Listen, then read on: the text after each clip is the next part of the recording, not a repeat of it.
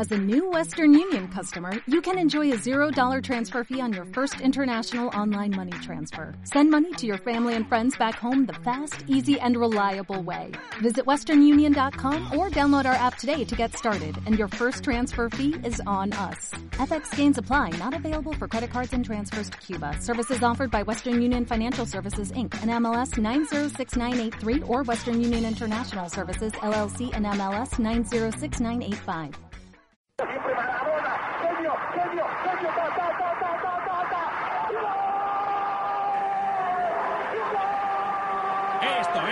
Área Técnica.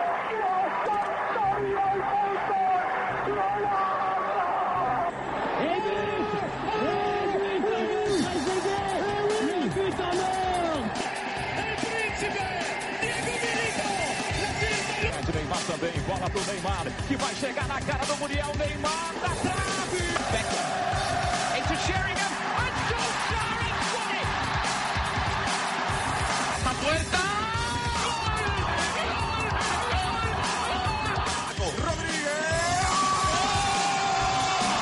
Iniesta dentro de área, peligro de gol, va a marcar Iniesta.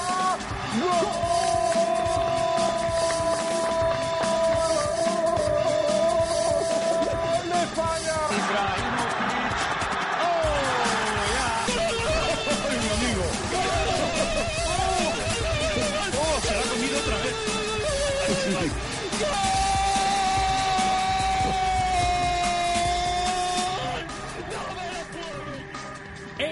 Tu zona en la cancha. Esto es Área Técnica. Dirige Darío Montero, Víctor Jiménez está al cargo de la parte técnica, Victorio Calero y María Alfonso son los únicos que están hoy en la redacción. Un dato, 5.639.500 parados. Esto se desmorona, pero nosotros tenemos la obligación de abrir el capítulo quinto de Área Técnica. Venga, va, comenzamos.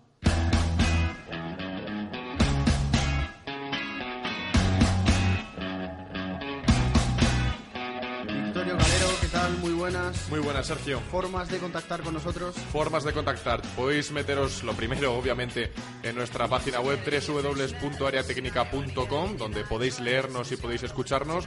También podéis leernos y, ver todo lo que ponemos en nuestro Twitter, arroba areatecnicapd. También lo tenemos en Facebook. Nuestro correo electrónico recuerdo que es areatecnica.hotmail.es. Y también tenemos la novedad que comentaba el otro día Pablo y que es lo último que tenemos, que es nuestro canal en YouTube. Así que ahí podéis ver el programa, escucharlo y pues esa es la novedad que tenemos para esta semana. Novedad que le ha costado el cargo a Pablo Rodríguez. Darío Montero, titulares. Muy buenas, tenemos de titulares hoy, estamos muy pendientes de la decisión de Josep Guardiola, que a la una y media de esta mañana anuncia su decisión de continuar o no continuar al, al frente del banquillo del Fútbol Club Barcelona. En Universo Fútbol repasaremos la resaca de la Champions y la UEFA Europa League. Además hablaremos un pequeño apunte de la Premier League, porque este fin de semana, o este lunes más bien, se disputa el título de liga entre Manchester United y Manchester City. En área técnica Open entrevistaremos a Tony Nadal. En, el pabellón de área técnica tendremos a José Javier Hombrados. Hablaremos también un poco del previo de la MotoGP. Y en el pabellón de, área técnica, en el parqué, comentaremos las últimas noticias sobre la NBA.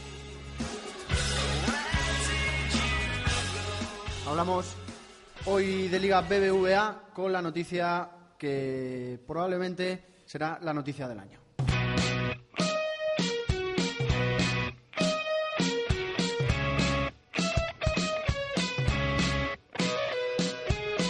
Hoy no tenemos sección Liga BBVA al uso por el hecho de que hay una noticia que destaca por encima del resto y es eh, la posible, vamos, no, la posible no, eh, ya todos los medios lo dan por hecho, la marcha de Pep Guardiola, la rueda de prensa a la una y media, ¿no, Darío? A la una y media, eso es. Será, estarán citados todos los medios, eh, comparecerá en rueda de prensa Josep Guardiola y lo que más o menos prevemos todos es que dejará el club, se marchará cuatro años después, trece títulos después, Josep Guardiola deja el cargo al frente del Fútbol Club Barcelona. Antes de ahondar en las razones, eh, así en caliente, Victorio, ¿qué te, ¿qué te da? ¿Qué sensaciones te da la noticia? ¿Cómo la, cómo la afronta? Hombre, la sensación, la primera en el entorno azulgrana es de, triste- de tristeza, porque eh, se marcha el hombre el artífice de la época más gloriosa del Fútbol Club Barcelona, es decir, 13 de 17 títulos posibles. Por lo tanto, la primera reacción es de pena, obviamente. Luego, pues eh, habrá que leer los análisis, habrá que ver las razones, porque a mí me huele un poquito mal. Algo ha pasado ahí dentro. O sea, lo comentábamos antes en Petit Comité. Que la diferencia entre el Madrid y el Barça es que las cosas que pasan dentro del vestuario, gran parte del, Real Madrid se saben y no conocemos lo que pasa dentro del Barça. Supongo que saltará la liebre y empezarán a filtrarse cosas y a conocerse los verdaderos motivos pero a mí la verdad es que me llama bastante la atención. Ah, comentábamos antes Darío y yo la, la, imagen de Pep Guardiola, es una imagen de desgaste físico, vemos como, no recuerdo el portal que, que lo ponía, como en tres años ha envejecido, ha envejecido tanto y desde luego yo supongo que será ese, el desgaste físico y mental el que le ha llevado a abandonar el Barça. ¿Tenemos razones, Darío Montero? Eh, sí, nos apuntaban desde Barcelona que mm, es posible que deje el club también por, por una serie de razones en las que no está de acuerdo con Sandro Rosell, ni Sandro Rosell con Guardiola, ni Guardiola con Sandro Rosell, en las que se destacan sobre todo mm, la contratación de Neymar para el año que viene o para el siguiente. Que no quiere Guardiola que, que Guardiola venga no quiere que se le contrate a Neymar. Otra de, de las razones por las que Guardiola dicen que se va desde, ya digo, desde, allí, desde Can Barça, es la posible contratación de Gareth Bale. Guardiola quería a Gareth Bale y, Sandro Rosell no quería la contratación del lateral izquierdo del Tottenham. Y otro de los motivos por los que Guardiola se va, según nos cuentan nuestros informadores en Can Barça, es la más que probable quiebra que hay en el vestuario, sobre todo con dos de los pilares, o por lo menos uno de ellos, del vestuario culé en los últimos años, con Gerard Piqué y con Dani Alves. Lo de Gerard Piqué, lo decía antes Victorio, se veía desde fuera que olía, ¿no? Que parecía que había algo. Hombre, eh, si tú quitas la semifinal, como hablábamos antes con Mario, de la, semi- de la semifinal contra el Chelsea, eh, Gerard Piqué no ha jugado los partidos importantes. Es más, llevaba mucho tiempo sin ser titular. Eh, cuando la temporada pasada parecía que era el mejor central del mundo. Por lo tanto, algo huele. O sea, algo hay eh, entre un tema personal. Porque, obviamente, en el plano deportivo también hay que decir que Piqué no estaba bien, porque en los últimos partidos había tenido fallos importantes. Pero también es le quita en el momento en el que mejor estaba de la temporada, ¿no? Sí, y no solo eso, y le quitan el momento en el que se decide la temporada, que para un futbolista es lo peor que te puede pasar. Si vienes siendo titular las últimas dos temporadas, si vienes de ser campeón del mundo, vienes de ser campeón de Europa, y el- en los partidos en los que te juegas la temporada te quitan, pues obviamente no creo yo que confíe plenamente en él. Y luego las razones que apuntaba Darío, el tema de los fichajes, eh, se criticó el año pasado la posición de Mourinho de querer tener más control sobre lo que es lo que era todo el Real Madrid. También puede ser que el tema es que Guardiola eh, quisiera dar un golpe en la mesa, decir quiero ser el que ordene y mande dentro del. Eso es, eh, puede ser esa la, una de las razones, ¿no? Sí, pues una de las, razones. Además es que yo, mm, eh, viendo un poco las reacciones de los diarios deportivos catalanes, viendo la portada del Sport ahora mismo y viendo la del Mundo Deportivo, eh, están Guardiola se va en el Mundo Deportivo y en el Sport confirmado Pep se va. Hay sensación de tristeza en, en torno a, a los aficionados culés y es importante recalcar que parte de la afición madridista no digo toda porque está claro que nadie puede hablar en nombre de nadie, pero sí que sentirá un, un cierto un cierto matiz de alegría, ¿no? Por la marcha de Pep y eso eso es el, tema clave de esta decisión de Pep porque es posible que el, el beneficiado al final sea el Real Madrid o es posible que el, el perjudicado, el gran perjudicado, sea el Fútbol Club Barcelona, porque el que está claro que perjudicado no va a quedar va a ser Guardiola, porque Guardiola se va en la gloria. Por mucho que este año no gane la Champions, la trayectoria de Guardiola es el, el entrenador más laureado de la historia del Barça y es lo que decía antes Vittorio, 13 títulos de 17 posibles es una auténtica barbaridad, auténtica barbaridad. Hablaba antes Mario de la idoneidad de que Guardiola se hubiera anunciado antes la, la marcha, Mario. Sí, yo lo hubiese anunciado antes, pero bueno, él ha decidido en este momento. Supongo que, bien- mirando bien las fechas, todavía quedan dos meses para empezar a planificar la siguiente temporada, incluso más hasta que no acabe la Eurocopa. Así que yo creo que finalmente, si miras bien las fechas, tampoco está tan mal decidido. Yo la miraba sobre todo por el tema de que estamos en la jornada 35, pero claro, este año se ha adelantado un poco más el final de liga, así que para mí lo se lo tendría que haber dicho al, a la directiva, no así a los jugadores, que claro, parece que Pep Guardiola es como la madre de Marco, que se va ya no pueden vivir sin él, pero bueno. Cada uno, si Guardiola decide irse, para mí se va en un momento cobarde, en la peor temporada del Barcelona, pero bueno, él tendrá sus razones. Son las que apunta Darío me parecen bien, pero vamos, yo me hubiese quedado. Pero cobarde, ¿por qué? ¿Por qué crees que es cobarde? ¿Porque debería haber salido cuando lo ganó todo, por ejemplo, el año pasado? Claro, es que se va en un momento en el que él le queda la Copa del Rey, pero ya lo ha dicho muchas veces, para mí la Copa del Rey es el título menos importante, lo dijo también el propio José Mourinho.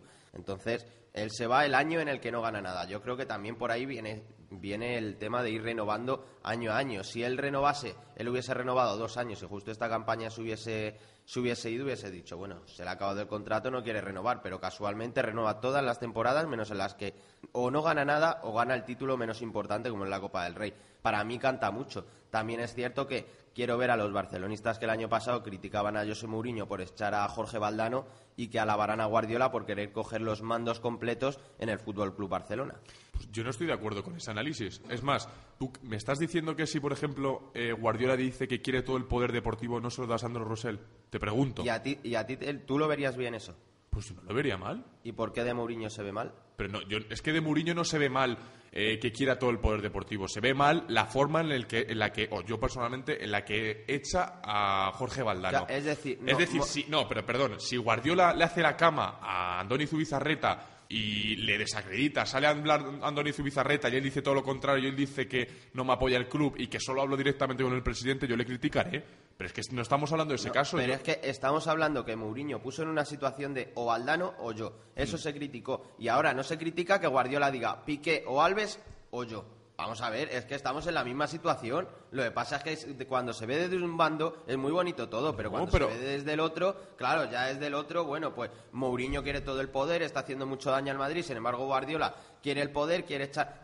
realmente las decisiones que quería tomar Guardiola son de director deportivo, vamos a ver, que nadie se engañe. No, son de entrenador, son de que no tienen su plantilla a Piqué y a de hacerte los fichajes, que es lo que quiere hacer realmente yo sé Mourinho, no que intervenga Valdano. ¿Qué pintaba Valdano en el Real Madrid? Para mí Valdano pintaba una figura que hablaba muy bien, que cuando llevaba cinco minutos ya nos habíamos dormido todos, pero que muy bien, para dar una imagen de seriedad del club. Pues para mí Valdano estaba cobrando en el Real Madrid sin hacer realmente nada. Mourinho lo sabía, quería coger todo el poder, eso se le criticó, pero ahora si lo llega a pedir Guardiola, a Guardiola hay que dársele, porque ha ganado 13 títulos en de 17 posibles y porque tiene engañados a prensa y aficionados. Pero es que no es, no es lo mismo, porque Guardiola sigue teniendo el mismo poder. O sea, ¿tú me estás diciendo que Mourinho tiene mucho más poder en el Madrid que Guardiola? Pero si tendrá picas pajas, como dicen en mi pueblo. O sea, se diferencia muy poquito. Tiene más poder Guardiola en el Barcelona. Pues a eso voy. ¿Y, tú crees que se va por un motivo de poder, por un motivo de decir o él o yo? Se va porque está agotado mentalmente, se va porque está agotado físicamente, se va porque no puede más. Darío, ¿puedes repetir, por favor? Las razones por las que se a, nosotros, a nosotros nos por las que nos han informado que se va a Guardiola. Nos han comentado que hay tres motivos fundamentales aparte de todos los demás de los que estáis hablando, que no dudo de que existan, el desgaste mental sobre todo y el físico, que también es muy importante. Veíamos antes la foto Pero además, de un segundo, no es tú o yo, es eh, no estoy de acuerdo con vosotros, pues ya está, pues me marcho, no pasa nada. Eh, siguiendo la línea de Darío. No es tú o yo decir, como Mourinho de aquí, radical, o tú o yo, no. ha dicho razones. Este no, este no. Este no, este sí, estos no A nosotros nos informan de que hay tres motivos, de que tres motivos fundamentales, aparte de todos los demás, porque yo creo que una decisión así de fuerte no se toma solo por tres motivos y estas tres razones. Creo que se, se toman por una serie de acontecimientos y una serie de cosas y creo que principalmente la primera es que Guardiola quiere retirarse alto, quiere retirarse arriba, no quiere retirarse, quiere retirarse en la gloria. Y, y, aparte de todo lo, lo, que hablamos del desgaste, de retirarse en la gloria, hay otras tres razones que también pueden sentar un poco las bases del argumento de la marcha de Guardiola, que son, una, el fichaje de Neymar por el que está empeñado Rosell, dos, que él quiera Bale y Rosell no quiera Gareth Bale, y tres, el conflicto que tiene el vestuario ahora mismo con Dani Alves y con Gerard Piqué. Es decir, Guardiola quiere solucionar eso o se hace eso pero es que ya lo hizo. Pero es que, Mario, eh, ya lo solucionó porque él no quiso a Ronaldinho y le, eh, le echaron a Ronaldinho. es que cuando nos dan todos, somos todos muy buenos. Cuando vamos arriba, somos todos muy pero buenos. Es que Guardiola, cuando echó a Ronaldinho, no había ganado nada todavía. Y ya tenía el poder y ya tenía el pleno poder. Está claro que también era en otra directiva. Era con la directiva de Joan Laporta. ¿El cambio de Laporta a Rosell parecía mejor? No lo sabemos. Ahora mismo yo creo que la relación entre Rosell y Guardiola, no ahora, viene ya de lejos, está un poco está un poco fracturada. Así que, motivos, claro que los tiene. pero tanto para quedarse como para irse. Yo, si se queda, lo entendería, y si se va, lo entiendo perfectamente. Es que tiene argumentos para, para, para decir tanto como que se va como que se queda. Yo, mira, yo voy a cerrar, yo creo que no voy a discutir nada, porque es que a mí Guardiola era de los que me empezó cayendo muy bien, me caía muy bien, hasta que le cogí el punto y no voy a Pero es que decir no lo que no le estamos en el plano personal. empieza por hipo y acaba por crita. Entonces, pero yo, dame 100 Joan Laportas y 100 Jose Mauriños y no me des a ningún Sandro Rosell ni ningún Pep sí. Mario, Prefiero a los que no se entramos vienen en el venir a los que van por detrás, a los que cuando van líderes van diciendo Sí, Mario, este muy no es- bueno, es un no es rival por el que vamos a competir tal y cuando se acerca dice no nosotros Sí, somos que los sí, Mario, mejores pero que Ese no es el tema. señor José Guardiola Pero no es el tema. Guardiola. No es el tema del que estamos tiene debatiendo. engañados Estamos a todos debatiendo- Tú lo Es que- conoces pero- personalmente, claro, y lo has Pero visto. Mario, estamos no, pero debatiendo... no es, conocer, Claro. es lo que se ve en las que ruedas de prensa. Mario, por favor. Mario, José Mourinho llega y dice, sí, dice, yo voy primero o voy como sí, vaya, sí, pero los árbitros se han equivocado. Y lo dice, Guardiola dice, yo no hablo de, yo no hablo de árbitros. Y cuando va segundo dice, es cierto que este año nos han sí, perjudicado, por Mario, favor. pero por Eso favor, no es ser Mario, hipócrita. que sí, que sí. Vamos, es que... Que- que es lo- lo ¿a ti no te que- parece Mario, hipócrita que es tu- Mourinho que es tu hablar de los árbitros cuando pierde? Es tu argumento en el plano personal. no, es tu muy El argumento día del Betis no lo veía. es El día muy- del Betis no lo veía, la es jugada. muy diferente. Nos estamos yendo, nos estamos yendo del tema. Os hago yo una pregunta ahora, porque confirmamos la marcha de Pep, se lo damos por supuesto. ¿Y ahora qué?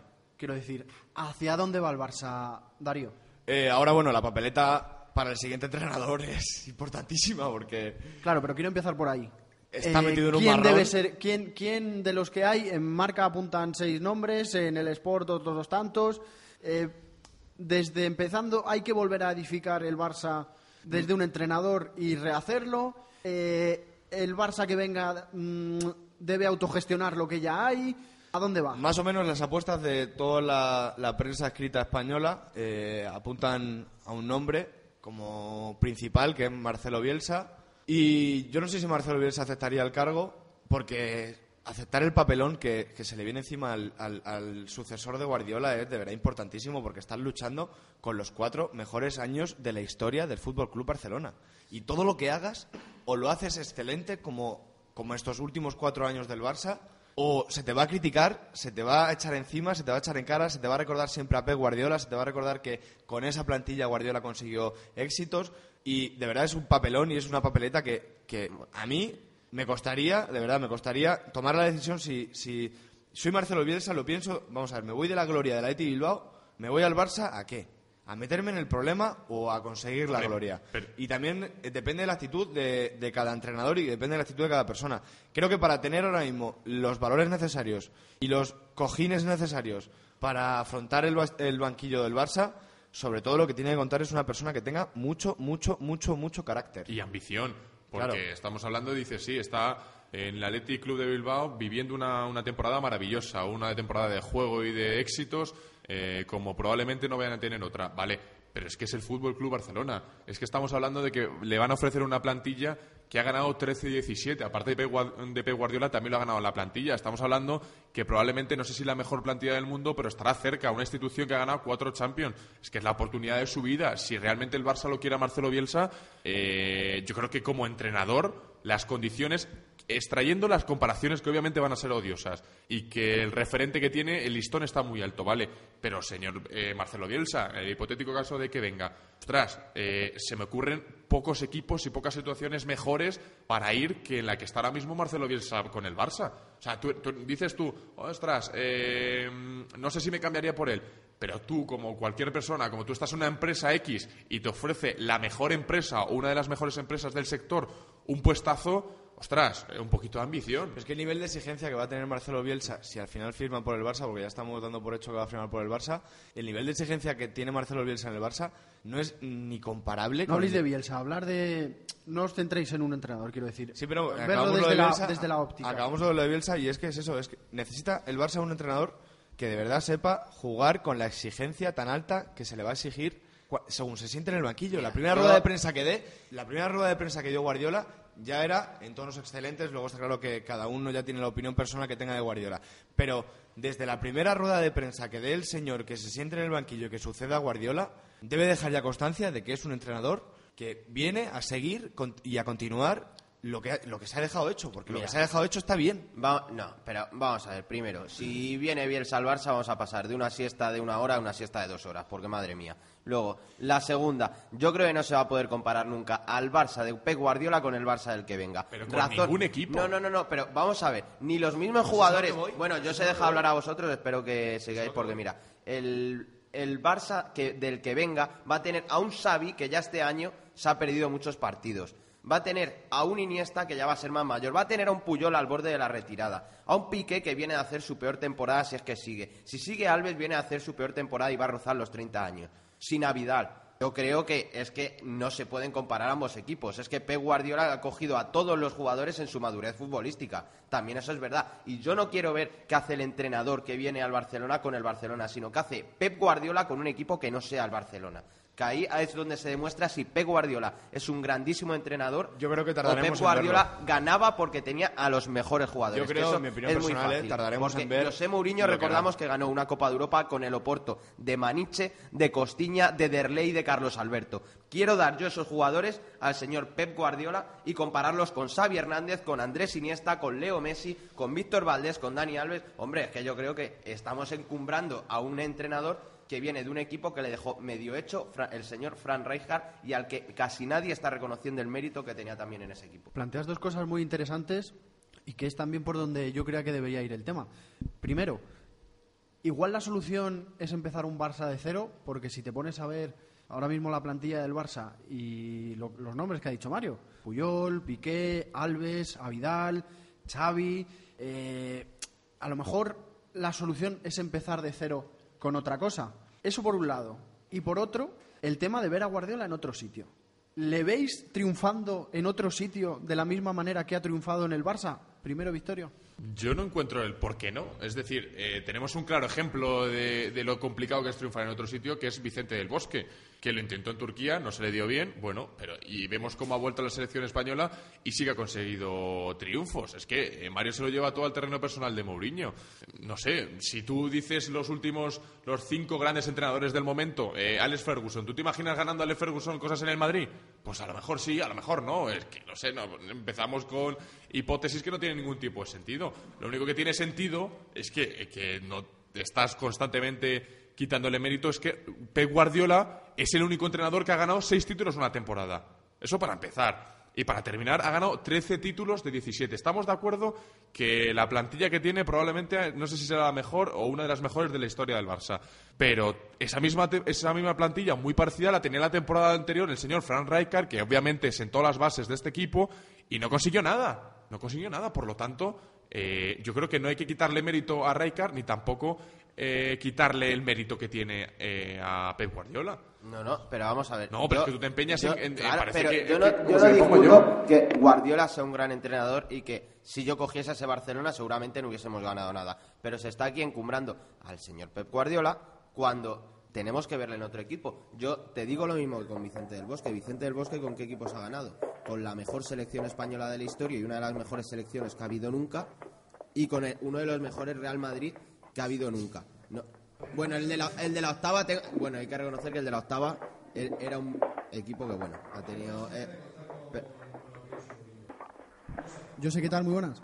Buenas tardes. ¿Qué tal? ¿Cómo ves lo de lo de tu compañero de profesión? ¿Cómo ves lo de Pep, la salida? Pues ahora mismo, Sergio, estoy muy triste.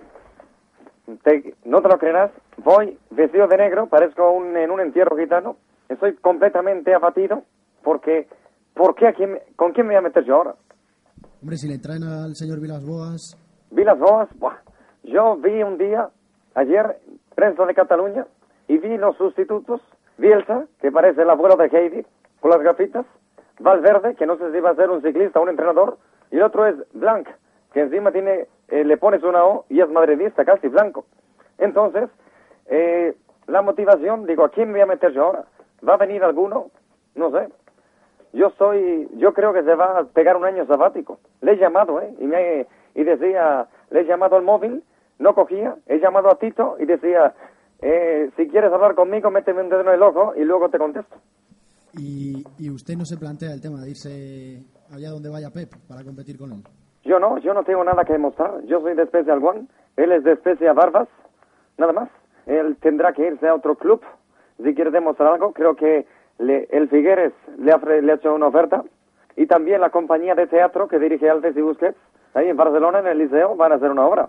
¿Y usted dónde le ve mejor? ¿En una o en otra?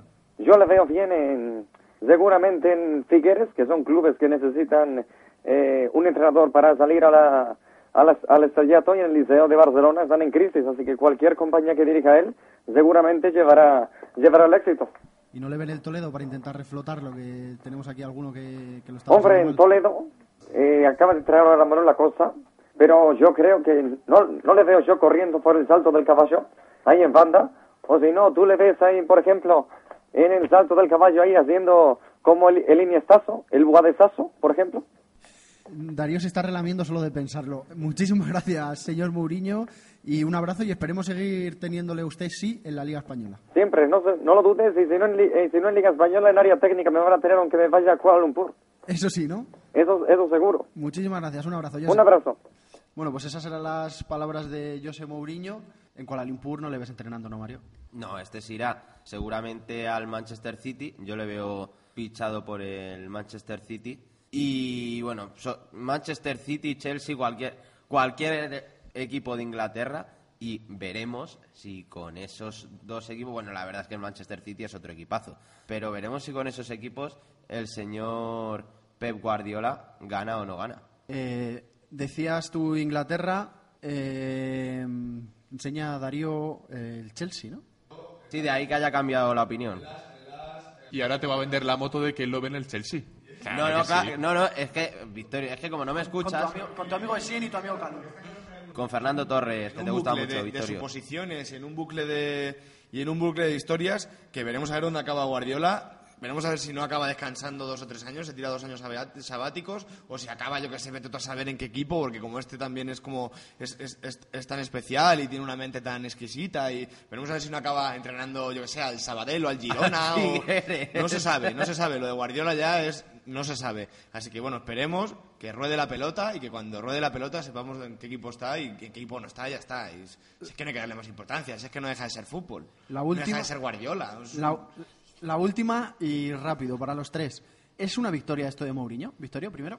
A mí no me parece que es una victoria de Mourinho, sino que es una derrota del Barça. Y me explico. eh, aquí el principal perjudicado es eh, el Fútbol Club Barcelona, obviamente, porque se acaba. Ahora sí que hay un fin de ciclo, claro. Se acaba el probablemente los tres años más gloriosos del Fútbol Club Barcelona. Que en parte ha tenido la culpa Mourinho, pues no te lo niego, porque porque, perdón, ese, ese desgaste eh, que ha tenido Guardiola las dos últimas temporadas, pues ha venido principalmente por la subida de nivel del Real Madrid con José Mourinho. Pero yo no creo que sea ni una victoria de Mourinho ni una derrota de Guardiola. Yo creo que se acaba un ciclo y que pasa el siguiente y bienvenido sea. Al final, si se pone así la cosa, la, la crisis y las bajadas de bolsa y demás van a ser culpa de Mourinho también. Yo creo que Guardiola ha tomado su decisión independientemente de José Mourinho, como lleva haciendo desde que Mourinho está aquí, excepto las semifinales de Champions, que se le fue con el puto amo y demás, que ahí es el- la única vez que entró, que entró al trapo Guardiola, pero Guardiola ha vivido, igual que para que no diga Victorio que yo siempre estoy en contra de Guardiola, aquí en este tema no. Guardiola ha sabido vivir al margen de Mourinho sin entrar en provocaciones, excepto en un par de ocasiones o tres. Es decir, que bastante aguantado y yo creo que esta decisión no ha tenido nada que ver eh, el portugués. A mí lo que me preocupa de verdad es la selección española. Me preocupa de verdad. Y mira, última noticia, ahora mismo Xavi se rompe el solio, estará 15 días de baja. Hoy también otra noticia calamitosa para la selección y para nuestros intereses y es lo que de verdad me preocupa. El estado de forma en el que han llegado tanto los jugadores del Fútbol Club Barcelona como los jugadores del Real Madrid a este mes de junio en el que queremos tocar otra vez la gloria. ¿Veis a Guardiola entrenando a la selección española? Pues eso quería plantearlo yo. Ojo, ¿tú no lo ves, Darío? Pues a mí no me extrañaría. No, yo no he dicho nada. No, no, pero me, me- cabeceas, me cabeceas. Ha renovado Vicente. Sí, pero después del Mundial del 2014, no sé. Yo no lo ¿Y veo al, por- Brescia, y, al no lo veo Bres- por- y al Brescia le veis entrenando? No lo veo por no lo veo por, por sentimiento. ¿No ves lo del De. Brescia o lo de la está. selección, Darío? Lo de la selección no lo veo por Lo sentimiento. del de Brestia Guardiola. sí, ¿no? Sí, es que el- por qué selecciones sentimiento? sería más el de sentimiento, Qatar. el eh, sentimiento, el sentimiento, Pero- pero Y ese, Cap- pa- ese que país trasciende, pequeñito ahí el arriba. sentimiento que trasciende de los temas deportivos. Pero Capello siente la selección inglesa. Ya, pero no es Pero igual. no es lo mismo, no es la misma. no, es ahí, sí que ra- razón, Darío, es otro tema. Hablabais de Eurocopa. A partir de la semana que viene empezamos a presentar la Eurocopa aquí en área técnica. Ahora es tiempo para el Universo Fútbol.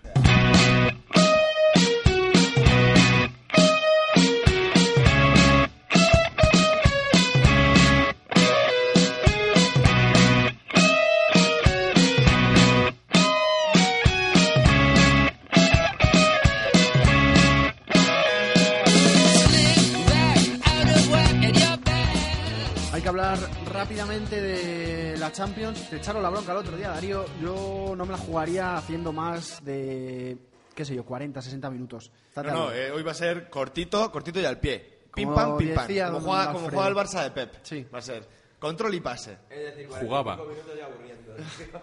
Eh, lo que decimos, el... no tenemos final española, nos hemos quedado sin la final española en Champions. Tenemos, nos queda el consuelo de la final española en la Final Europa. española. Final española en la Europa League. En la Champions, el Chelsea y el Bayern de Múnich nos han quitado esa ilusión, esa ilusión histórica.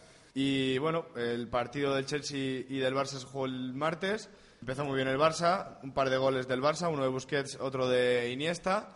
Eh, Ramírez hizo el 2-1 en el 45 de la, de la primera mitad, una vaselina que creo que no volverá a repetir en su vida. Ni en la Play mete ese gol. Y Luego el segundo gol ya lo hizo Torres en el minuto 90 y pico, ya el gol de la sentencia, sentenciada la eliminatoria, si no estaba ya sentenciada. Golazo de, To- Golazo Y de Torres. Por parte del Real Madrid, bueno, todos conocemos cómo acabó el tema, dónde acabó el balón de Sergio Tiene, Ramos, tiene, dónde acabó la tiene Victorio, acerca del penalti de Sergio Ramos, tiene Victorio una noticia de última hora. Declaraciones de Manuel Noya. Sí, leíamos anteriormente las declaraciones de Neuer que dice que no sabía que a Sergio Ramos le gusta tirarlos por encima del larguero. En fin, Bueno, el saber, el eso saber son- ganar, el seni sí, y los bueno, valores. Eso ya son cosas que no, que no que sobran en el fútbol, de verdad. Esas cosas sobran en el fútbol. Pero bueno, lo que vamos. eh, al- en cuanto a lo deportivo, el Real Madrid empezó bien, se preveía una goleada. Yo y cualquier persona que viera el partido en ese momento diría, lo estaba diciendo, que, que se veía venir. El Madrid salió en tromba. 2-0, en minuto 3 marcó Cristiano Ronaldo de penalti claro. El, el 2-0 lo hizo en el 15, en una posición un poco dudosa. Es como más o menos el fuera de juego que hizo que, que le pitaron a Alves contra el Chelsea, más o menos la misma posición. Bueno, lo metió, tampoco le sirvió mucho al Real Madrid porque luego, en el- luego empató Robben de penalti. Empezaron ya con los titubeos, empezaron ya con las dudas, tanto un equipo como otro. No se sabía al final quién- a quién le interesaba más la prórroga, a quién le interesaban más los penaltis, a quién le interesaba mejor y más pasarle el tiempo. Al parecer le interesó más al Bayern porque está clasificado y bueno, nos quedamos sin final española, que es lo que de verdad nos importa. Me molestó un poco Mourinho porque no supo jugar, no supo jugar con la obsesión que tenía el Bayern de Múnich con llegar a la final en su estadio, que es un hito histórico porque es la primera vez que pasa en toda la historia de la Champions League y lo utilizó muy bien el argumento de la obsesión y no de la ilusión contra el Barça cuando cuando entrenaba el Inter. Y luego Jupp Heynckes, después del partido en la zona mixta, lo reconoció. Reconoció que para ellos era una obsesión llegar a la, a, a la final en su estadio. De la Europa League, ¿qué nos quedamos? Pues nos quedamos con la alegría que se tiene que llevar todo el territorio español, porque tenemos dos representantes españoles en la final que se disputará en Bucarest el 9 de mayo. Del partido Atlético de Madrid, bueno, fue un partido que tenía que ir allí a pasar los minutos, a no dejar al Valencia hacer su fútbol, a no dejar al Valencia que se metiese en la eliminatoria. Una lástima lo de Sergio Canales. Una lesión, sí, luego la comentamos después de analizar un poco el partido. Eh, sentenció la eliminatoria Adrián, porque la verdad es que el Valencia en la primera parte mereció más, mereció por lo menos irse ganando al descanso, no ya digo remontando la eliminatoria, pero sí ganando al descanso. Que lo- le hubiera valido el 2-0, ¿eh? Hizo la primera parte de su vida, como la de Guaita en el Bernabéu, es la que hizo Courtois el otro día, ayer en Mestalla. Espectacular estuvo en la primera parte el meta colchonero, que además yo creo que reconoció al final del partido que hay un 90% de posibilidades de que se quede en el, Sí. en el Calderón. Habrá que ver qué decide Pep. Habrá que, a ver, a ver, vamos a ver qué pasa. Eh, bueno, eso, el golazo a Adrián. Muchos apuntan a que es el 7 de España, yo no lo creo así, pero bueno, el 7 Siete de España para los- solo hay uno. 7 de España para los Atléticos. David Villa. Sí, sí, por eso, que yo no apuntaba a Raúl, yo apuntaba al 7 de España que ahora mismo es David Villa. Pues yo Yo sí, no, yo sí no voy a quedar retratado porque esto es engañar a, a nadie, yo soy madridista y, y considero que ahora mismo el 7 de España es David Villa y no pasa nada, no, no se me cae un mito porque a mí otro mito de los míos es otro 7 que es Raúl y bueno, por decir que el 7 de España ahora mismo es Villa tampoco pasa nada. Que a lo que vamos, que es al partido. La mala noticia para el deporte español fue la lesión de Canales, seis meses de baja, recae su lesión, acción fortuita, si lo pudisteis ver en las imágenes de la televisión, Muy fue de verdad desagradable. muy desagradable. Eh, una acción ahí dentro del área, se le va el balón, se resbala y cae todo su peso en la rodilla derecha, justo en la rodilla que más endeble tiene. Igual el haber forzado jugar dos partidos seguidos después de salir de una lesión de seis meses, O sea, pero ¿y qué haces? hombre, mirar también un poco por los intereses de un chaval de menos de 20 años que tiene, ¿no? Sí. Que otros seis meses encima de esa rodilla de lesión, de rehabilitación, de pruebas y psicológicamente le puede hacer mucho más daño que el no haber jugado ayer. Sí, sí. Bueno, y de la otra eliminatoria, la otra semifinal, que dio otro finalista español, el Athletic Club de Bilbao. Se clasificó frente al Sporting Club de Portugal, el Sporting Club de Sapinto, que de verdad me pareció que planteó un buen partido contra los de Bielsa. Empezó, empezó marcando, empezó marcando el Atlético de Bilbao. Víctor, Víctor pudo narrar el partido en Castilla-La Mancha en juego, en Deportes RCM. Nos puede comentar, nos puede comentar algo del partido que yo creo que, que tendrá otra visión. Bueno, yo no estoy muy de acuerdo con Darío. Yo creo que el, el Sporting de ¿Para- Portugal. para qué le dejas hablar, Darío? Eh, eh, El Sporting de Portugal ayer fue superado en todo momento y por toda parte del campo por el Athletic. Es que mm, se encontró con un gol en una jugada de balón parado justo antes del descanso y, vamos, le metió el susto en el cuerpo que además le duró dos minutos porque fue incapaz de llegar al descanso marcando un gol en el 44 con empate a uno, que yo creo que eso sí le hubiese puesto las cosas muy cuesta arriba al Athletic, pero es que en la segunda parte el Sporting de Portugal no llegó al área, estaba súper conformista, en defensa hacía aguas por todas partes, yo creo que se merecía pasar al Athletic, fue muy superior por lo menos desde mi punto de vista. Sí, desde tu punto de vista, desde el mío yo vi por lo menos un- palo, yo por lo menos vi un palo del Sporting Club de Portugal en, el- en la segunda parte. En un tiro de Y eso. 40 metros de una falta de Insúa y ya, y ya. Bueno, pues eso, justo, justo clasificado para la final. Atlético Club de Bilbao se enfrentará al Atlético de Madrid. Final rojiblanca, final española y lo que decimos, eh, justos tanto el Atlético de Madrid como el Atlético de Bilbao. Posiblemente el, el, el Atlético tenga mucho más mérito que el Atlético de Madrid por lo donde viene. Viene a eliminar al Manchester United, viene a hacer una UEFA Europa League impecable, igual que el Atlético de Madrid con, con el Cholo, que creo que es que ha conseguido un récord que son 11 victorias consecutivas en Europa o algo así. Me parece que... Sí, pero no lo ha conseguido todo él, ¿eh? Bueno, sí, lo consiguió con, con Goyo y lo ha conseguido ahora con el lo Cholo. que sí, eso es.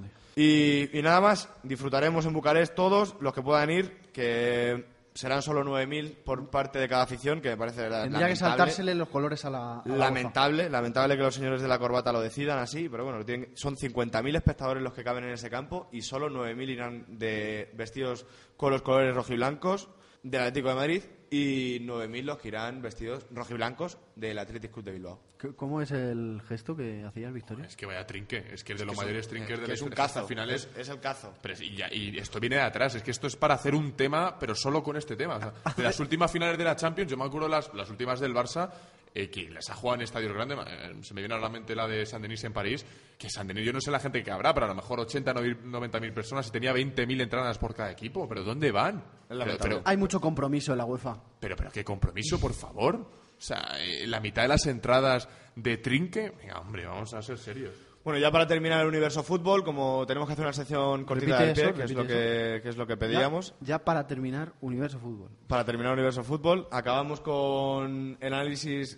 Bueno, La un Bundesliga análisis- está vendida, se la. La Bundesliga está, está hecha. Borussia. Hablamos de Eh, Premier, ¿no? la, la Juventus y el Milan se van a jugar la Serie A. El Real Madrid ganará la Liga, así que nos queda otra gran liga europea por decidir, que es la Liga inglesa, para- la que para muchos es la mejor liga del mundo. ¿Qué has dicho de, de la serie? ¿Has dicho algo? La Serie A sí, que están todavía ahí, que no se Que está sabe- por decidir, ¿no? Está por decidir. Y la Premier más o menos quedará resuelta en el duelo de Manchester este lunes a las 9. Partidazo, Manchester City y Manchester United en el Etihad Stadium. Va a ser el que decida la liga o si no, el que decida las sensaciones de cómo quedará la liga. Tiene el Manchester United 83 puntos, Manchester City 80. La liga depende tanto de uno como de otro, porque el Manchester City le tiene ganado golaveras al Manchester United, se pondría líder si consigue adelantar, aunque tendrían los mismos puntos. Y claro, si el Manchester United gana el Etihad, pega un golpe encima de la mesa y dice, oye, mira, que tú eres el millonario, pero yo soy el histórico. Aquí estoy, yo me llevo la liga. La diferencia de puntos que hay entre uno y otro ahora mismo es de Tres puntos. tres puntos. Manchester United 83, City 80 y el tercero Arsenal con 65. Pero la Liga Y Bipolar. es la hablamos de bipolar, y hablamos de bipolar en Liga VA. Y todo porque empató contra el Everton, el Manchester United. Y nada más, Sergio, yo de verdad me echáis, me estáis echando ya, yo me voy, tan contento. No, y porque ya- hoy tenemos, hoy el tema está en que, que lo pasamos a hablar ya, que tenemos una entrevista con un, con uno de los más grandes. Hablamos, vamos a hablar de tenis con Victorio Calero y con Tony Nadal.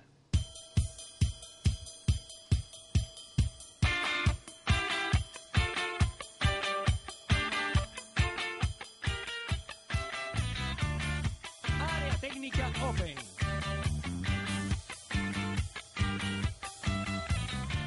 Bueno, tenemos hoy a Tony Nadal con nosotros, Victorio, un Tony Nadal que es uno de los grandes artífices de- del gran momento y de la gran carrera que lleva hecha Rafael Nadal. Así es, Sergio, estamos con Tony Nadal. La primera pregunta, bueno, primero buenas tardes, Tony, ¿qué tal? Hola, muy buenas tardes. Lo primero es, eh, de actualidad, ¿qué tal está Rafa de cara al Godó? Bien, de momento bien. De momento bien. Y sobre todo, después de su victoria ante Novak Djokovic, ¿qué le ha supuesto ese impulso a, No- a Rafa Nadal? Bueno, le ha supuesto lo primero una- un Master Series más, que es lo más importante. Lo segundo, una victoria contra Djokovic. Siempre es importante cuando logras vencer a uno que te ha ganado las últimas siete veces. Entonces, eh, bueno, ha sido una inyección de moral. ¿Podemos decir que se ha quitado Rafa un peso de encima? Bueno, podemos decir que, que, que ha ganado un torneo que se, se ha quitado un peso encima, no sé, porque al final el tenis continúa y no, no, no se acaba en Monte Carlo. ¿Entiendes? Aquí ahora viene toda una temporada dura de torneos en Barcelona, Madrid, Roma y París y ya veremos. El peso te lo vas a quitar si consigues ganar algún torneo más de estos, sobre todo si ganas Roland Garros. ¿Y cómo está la rodilla de Rafa? Bien, de momento bien, pero claro, vamos día a día porque yo no sé cuándo deja de estar bien. Y, y ya pensando ya más en el futuro, eh, ¿qué puede mejorar Rafa en su juego? Lo que puede mejorar no lo sé, lo que debería mejorar sí, ¿Y que de- puede mejorar no, no, sé porque a veces claro, hablamos de... Yo creo que un jugador cualquiera, no solo Rafael, sino básicamente todos, siempre pueden mejorar casi todos los aspectos de su juego. Uno puede mejorar más la volea, el drive, al revés, puede jugar más largo, más- con más potencia, fallar menos. Entonces, este- esto es una cosa que no es para Rafael, sino para todo el mundo. Rafael yo creo que puede mejorar bastante todavía el saque y puede mejorar el, el- el- no sé, jugar un pelín más largo todavía, no sé. Muchas cosas se pueden mejorar. Y decías tú que puede mejorar el saque. Hemos visto cómo en Monte Carlo la verdad es que ha sacado bastante bien. ¿Ha habido algún tipo de trabajo específico en el saque de Sí, cara? ha habido, un, ha habido un trabajo específico, pero a ver, lo principal no es eh, sacar bien en, en Monte Carlo. Lo, importante para Rafael sería conseguir sacar bien una temporada larga. El problema es que nosotros con el saque a veces sacamos bien y al cabo de, unas semanas pues perdemos el, el hilo del, de- de- del movimiento y acabamos eh, y acabamos sin sin sacar bien, no sé. Y de cara a esta temporada de tierra, esta temporada que viene con torneos importantes, ¿ha habido alguna, ha habido algún planteamiento, alguna variación técnica o incluso táctica de cara a... No. No, aquí, bueno, pues vamos partido a partido. Un partido contra Djokovic, pues intentamos ser más agresivos porque sabíamos que no quedaba más remedio contra un jugador que nos había vencido las últimas siete veces y que nos había derrotado dos veces en, en pista de tierra. Pero después, a ver, yo creo que Rafael ha tenido el suficiente éxito dentro de las canchas de tierra como para mm, no necesitar hacer muchos cambios tácticos en su juego. Más o menos las cosas han ido siempre bien y tenemos que ir por el mismo, por la misma senda, solo que añadiendo algún tema más. Y comentabas, Tony, que vais día a día, que vais partido a partido, pero el calendario la verdad es que es extremadamente largo. Vemos que las- ahora mismo Rafa está en Barcelona, la semana que viene en Madrid, dentro de tres semanas en Roma, luego Roland Garros, así, así, etcétera, etcétera. Eh, ¿Os planteáis algún tipo de cambio, no sé si en esta temporada de cara al futuro?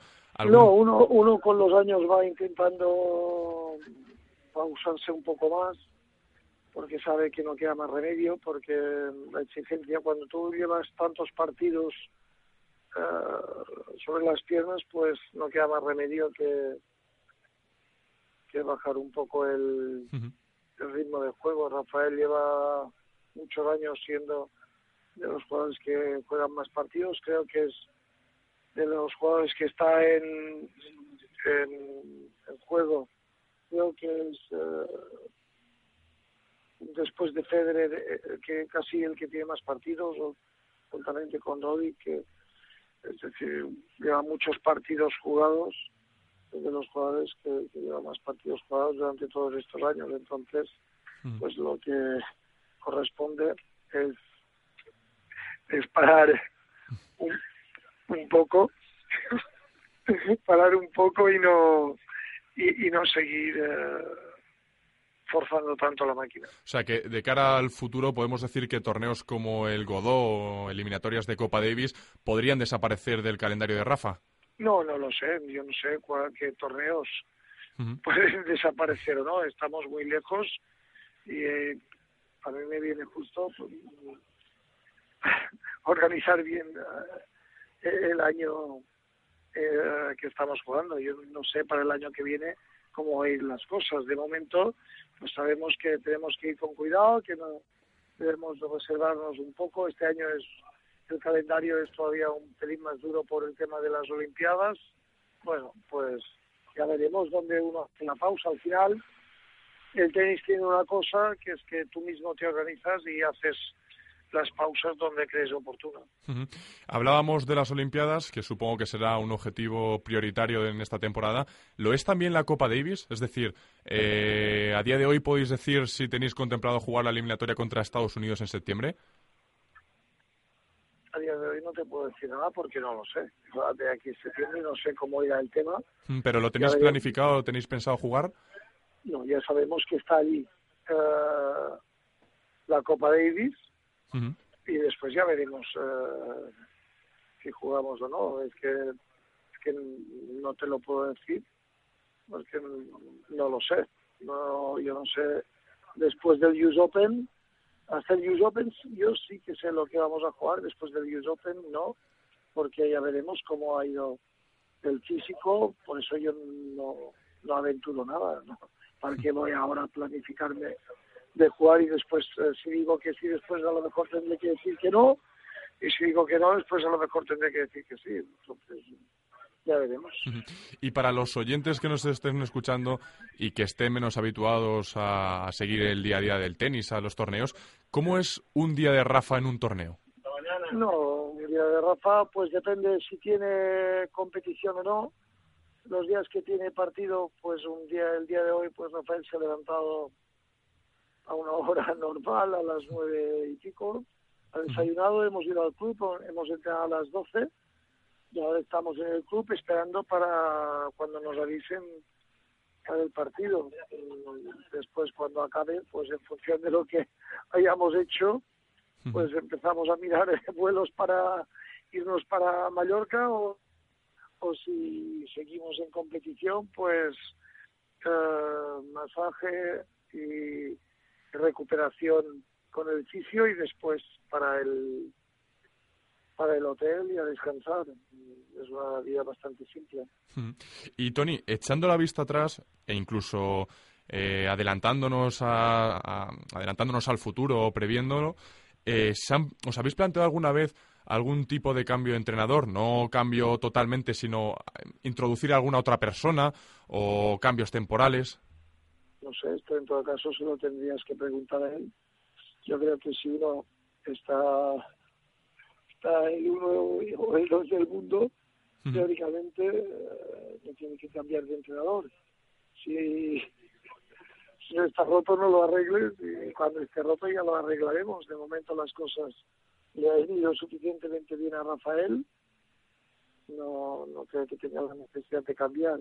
Él, me tiene a mí como entrenador desde toda la vida y el tema no es que me tenga a mí porque yo sea buen entrenador, sino porque él sabe que el, el responsable tanto de sus éxitos como de sus derrotas, de, de sus fracasos, hablando de fracasos a nivel deportivo, pues eh, es el mismo, no acostumbrarse a buscar las, las culpas en los entrenadores, pues no sería, creo yo, un buen hábito, un hábito al que Rafael no está acostumbrado. Entonces, eh, no, creo que Rafael no tiene en mente cambiar de entrenador. Y nos comentabas que lleváis toda, la- toda una vida juntos. ¿Qué ha supuesto Rafa para ti e incluso tú para Rafa? ¿Qué ha supuesto?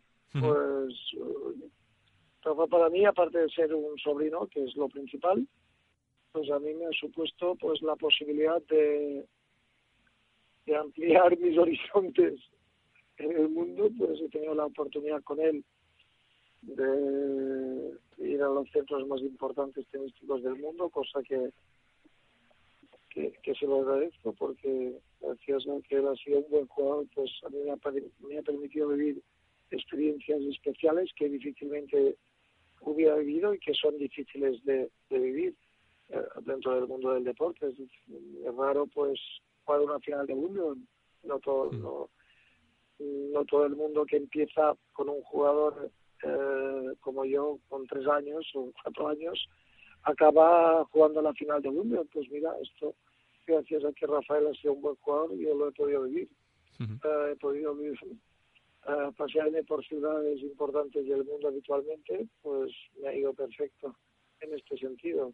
Pues y en cuanto a él de mí, pues ha tenido la suerte de tener un tío uh, ilusionado con el trabajo, con su trabajo, y que creo que desde toda la vida, pues mi preocupación, hablo sobre todo cuando él era pequeño, era conseguir que mi sobrino fuera un buen jugador. ¿Y, ¿Y después de Rafa? Después de Rafa, no lo sé, tampoco me lo planteo, espero que Rafael siga jugando unos cuatro años más ya veremos. Eh, ¿Pero te planteas seguir entrenando a jugadores, es decir, en la enseñanza del tenis? A mí me gustaría, si pudiera elegir, me gustaría uh, continuar con, con la juventud, pero a mí me motiva más la etapa de formación que no la etapa ya final de un jugador. Yo creo que es más importante el formar bien a un jugador que no después lo que tú desarrolles en el circuito. En el circuito, si tú has formado bien a una persona, al final yo creo que uno se desarrolla bien aquí dentro. Entonces a mí me gustaría seguir vinculado con el mundo del tenis en la etapa de formación, pero tampoco me lo he planteado más de la cuenta. Si, si no sigo vinculado, estar en Mallorca y creo que esté bastante bien para mí.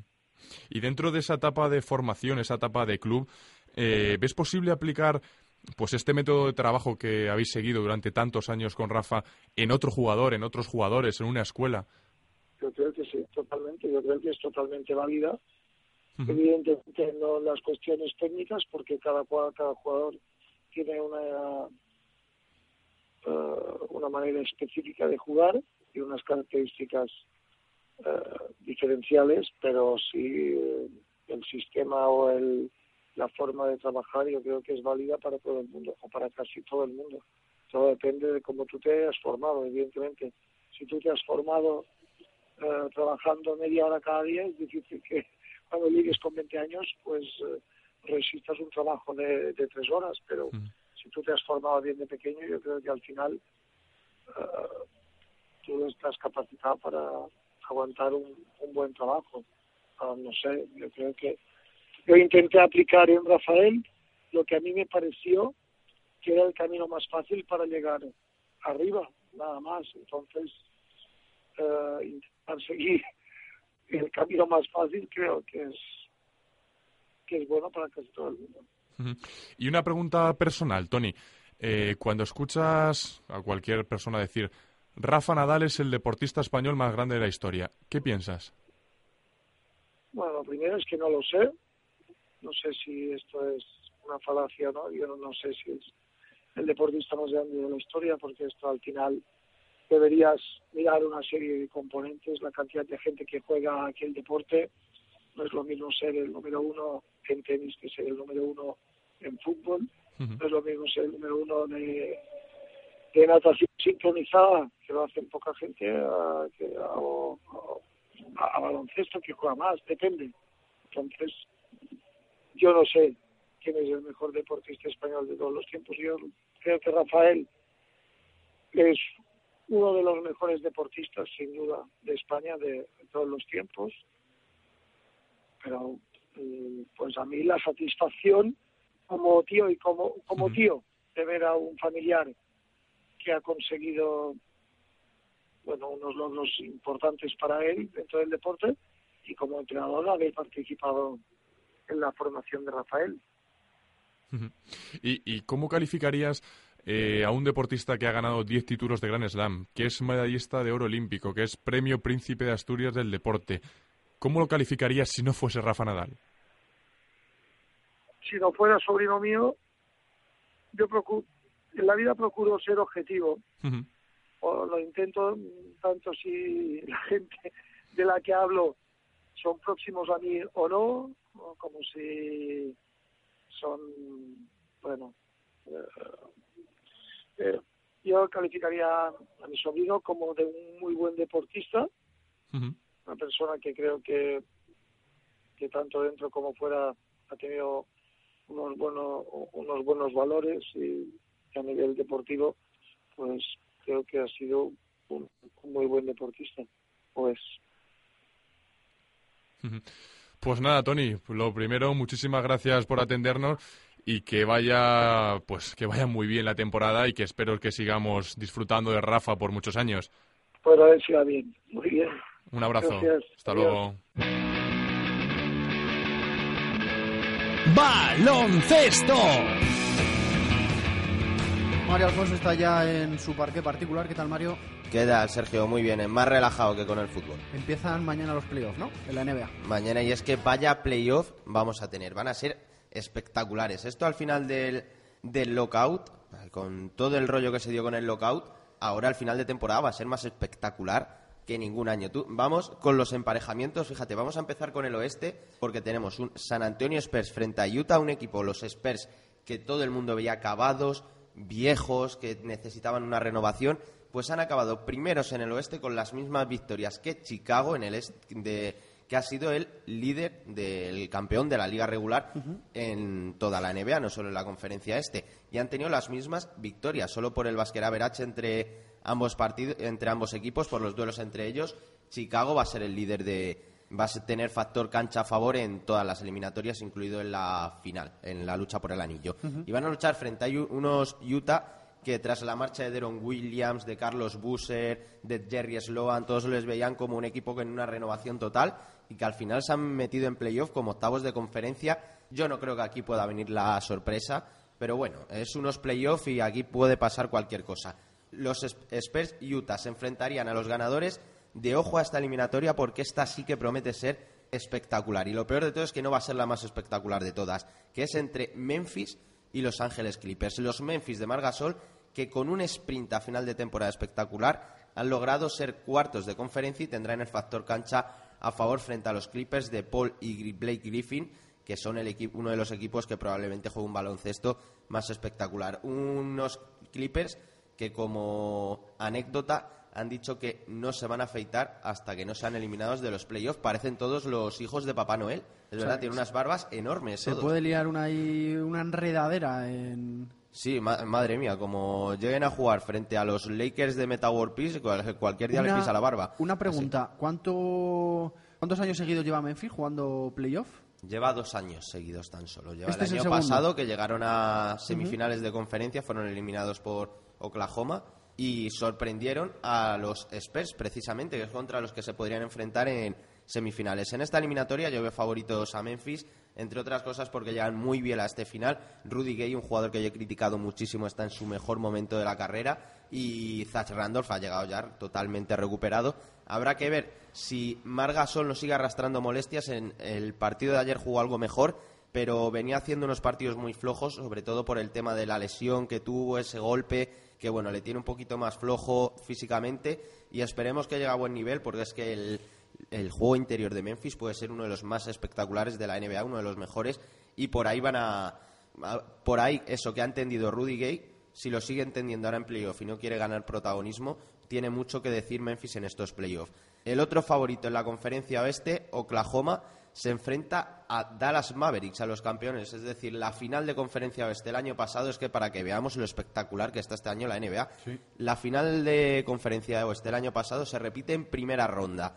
Oklahoma viene para abajo, tiene las sensaciones que da es de un Westbrook que está como a principio de temporada, es decir, un poco perdido, que quiere ganar excesivo protagonismo respecto a Kevin Durant y viene con la mala suerte de la lesión de James Harden. ¿No hay lucha de egos dentro de esa plantilla? ¿No hay algún problema? Yo creo que está muy claro que Kevin Durant es el líder y Westbrook en los momentos de la temporada en los que ha asumido eso ha tirado mucho, pero ha tirado menos y eso se ha visto reflejado en un mejor porcentaje de tiro. Él está menos cansado, asume riesgos porque es un jugador que mm, yo lo decía muchas veces en Twitter cuando veía los partidos de Oklahoma, Westbrook, bendita locura. Claro, hay días que con su locura te revoluciona el partido y otros que, sin embargo, como pasó ante los Lakers, pues hace que le puedas perder. Es, decía también que viene muy mal por el tema de James Harden, que no sabemos si los partidos que se puede perder tras el codazo de Meta World Priest, otrora llamado Ron Artest, y no sabemos que, lo que, que se la puede lió, pedir. La lió la semana pasada, ¿no? Sí, la lió y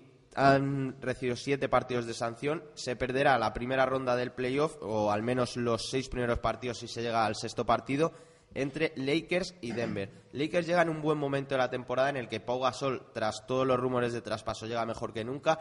Bynum estamos a lo como Westbrook, igual que Meta World Place. Mm, bendita ¿Cómo es el locura. nombre? ¿Cómo es el nombre? Meta World Pace. Paz mundial, un tío que dio un codazo de casi que se, cambió, a un tío. que se cambió el nombre porque decía que su nombre estaba asociado con la violencia, ¿no? Sí, porque no le gustaba. Yo creo que, bueno, es que este hombre es mejor. Desde que se subió a la grada a pegar a los aficionados y le sancionaron con 74 partidos, la gente creía que había cambiado, pero no.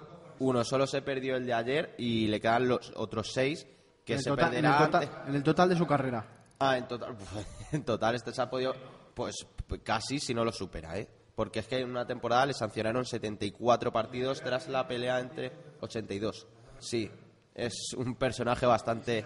Menuda, Sí. menuda piececita el amigo Sí. Paz Mundial. Bueno, pues se va a perder, como decíamos, el señor Paz.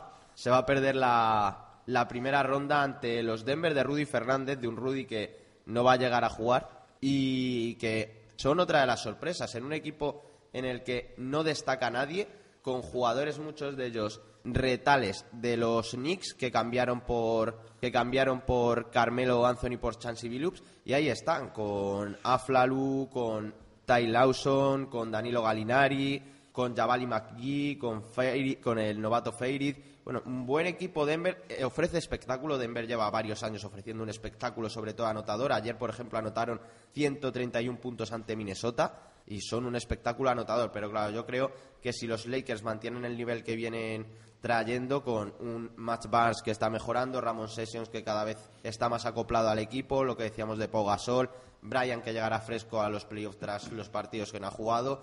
Yo creo que los Lakers son favoritos en esta eliminatoria y cuidado porque si pasa Oklahoma le puede, incluso si pasa Dallas, le puede dar muchos dolores de cabeza a los Lakers porque no son, les pasa como a los Spurs, no son ese equipo acabado que nos querían vender tampoco. Nos vamos ahora a la conferencia este. Aquí yo creo que sí hay un gran favorito que son los Bulls. Los Bulls se enfrentan a los Sixers, una eliminatoria yo creo que la más desigualada de todos los playoffs. Sixers empezó muy bien pero se ha ido diluyendo y ha entrado al final de puro milagro a falta de dos partidos por un bajo que dieron también inesperadamente los Bucks y bueno, pero buen equipo los Sixers, pero no para plantar cara a unos Bulls que, han que encima han demostrado su potencial sin Derrick Rose. Ahora que recuperan al, al, eh, al último MVP, yo creo que van a demostrar que para mí son los mejores. Eliminatoria, la más igualada para mí en el Yo este. soy muy de los Sixers, ¿eh?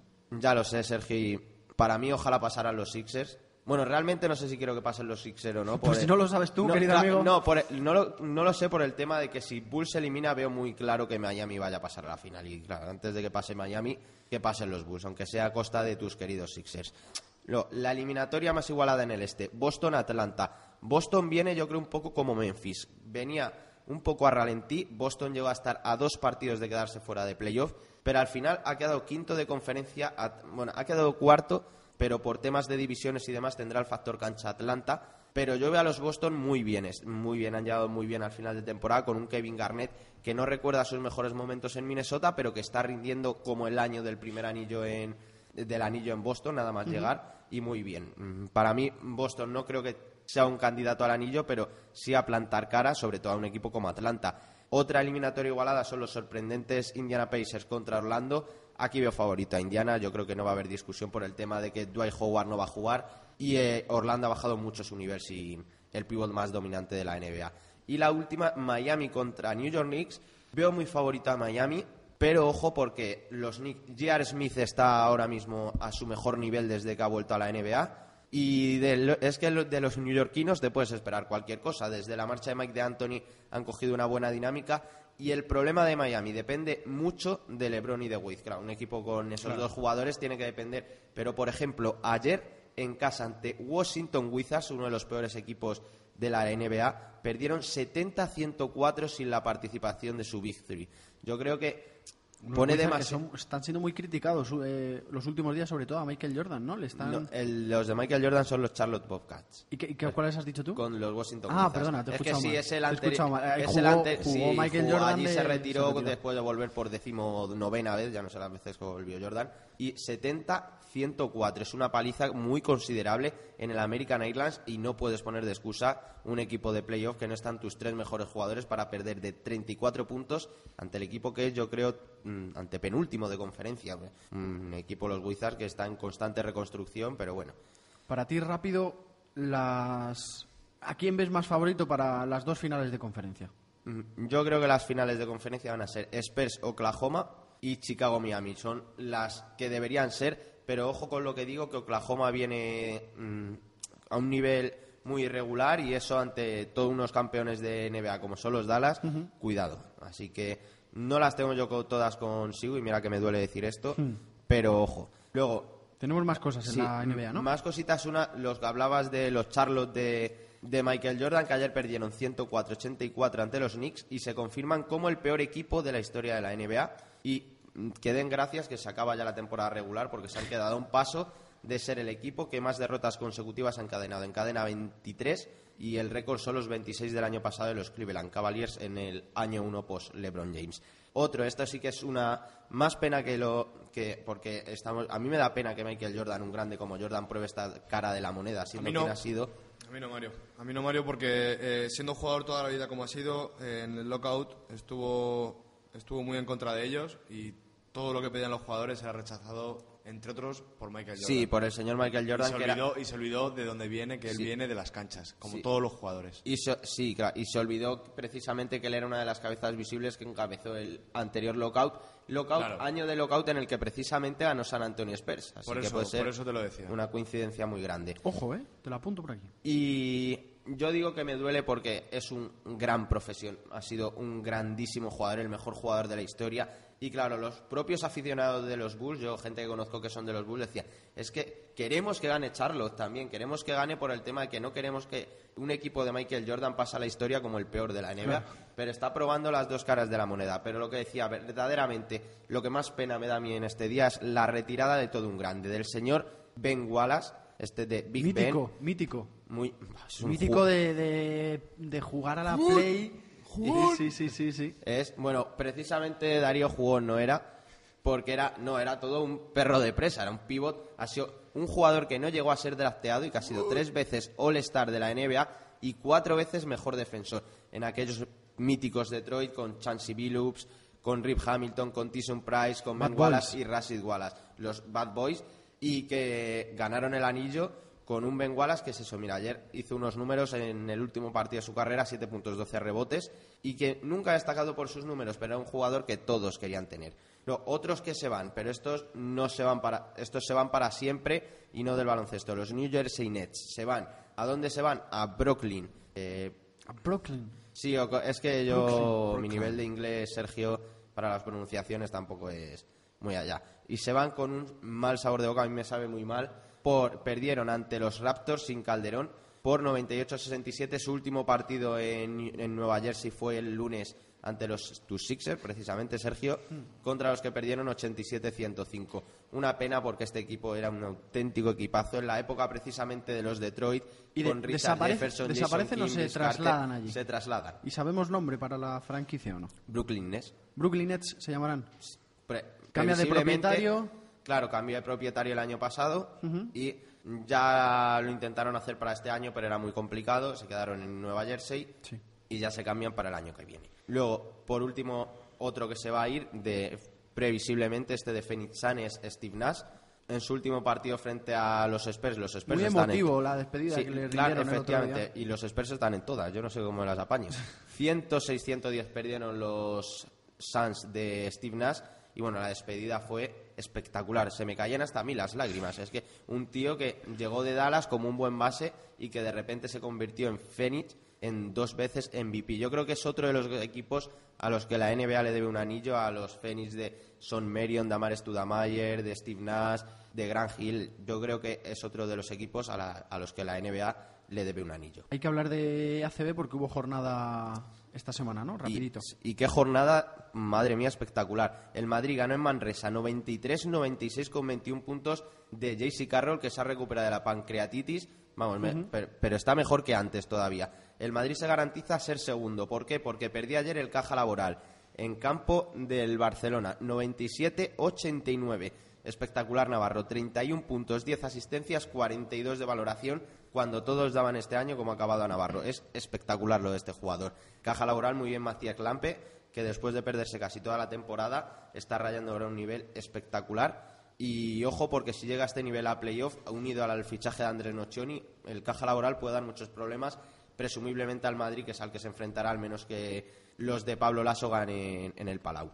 Luego, el Estudiantes está Zona a una baja. sola victoria, ya está siendo impresionante. Me ganó recuerda- a Blusense el otro día, Ganó ¿no? a Sacobeo Blusense por 79-62 y se colocó una victoria precisamente de los gallegos y de Lucas Murcia. Para mí sería una sorpresa que bajase Lucas Murcia, tiene muy buen equipo.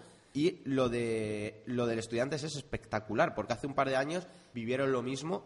Y ojo, porque yo le veía desahuciados completamente, pero están tirando de esa casta que le caracteriza a Estudiantes. Y yo creo que al final se van a poder salvar. Y por último, acabamos con lo que más igualado está todavía, que es del cuarto al octavo puesto de la clasificación, están en una victoria. Banca Cívica, Scrap Bilbao y Valencia Basket tienen las mismas victorias. A una se encuentran Lucentum Alicante y Lagunaro. Y aunque estos dos queden séptimo y octavo y presumiblemente se enfrenten a Barcelona y Madrid, su temporada va a ser súper meritoria, espectacular para dos equipos que supuestamente deberían de luchar por, por la permanencia en ACB y sobre todo por el Lucentum que ha estado a punto de desaparecer. Ha aparecido ahora un, un sponsor sorpresa, un patrocinador sorpresa y ha logrado la salvación del club, pero fíjate con los problemas económicos que tiene, podíamos un poco por compararle con alguien con, lo, con el Rayo Vallecano de la Liga CB. ¿Tenemos algo más? Nada más. No apuntamos nada más. Yo creo que me queda a gusto hoy, Darío. Volvió ¿no? el rincón de Mario. Vamos a intentar, vamos a ir al pabellón de la técnica, vamos a ver si tenemos suerte y José Javier Hombrados nos coge el teléfono. El pabellón de área técnica.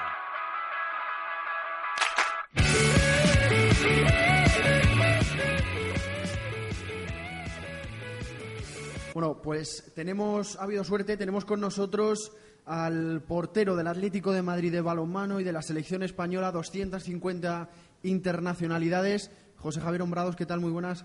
Hola, buenas.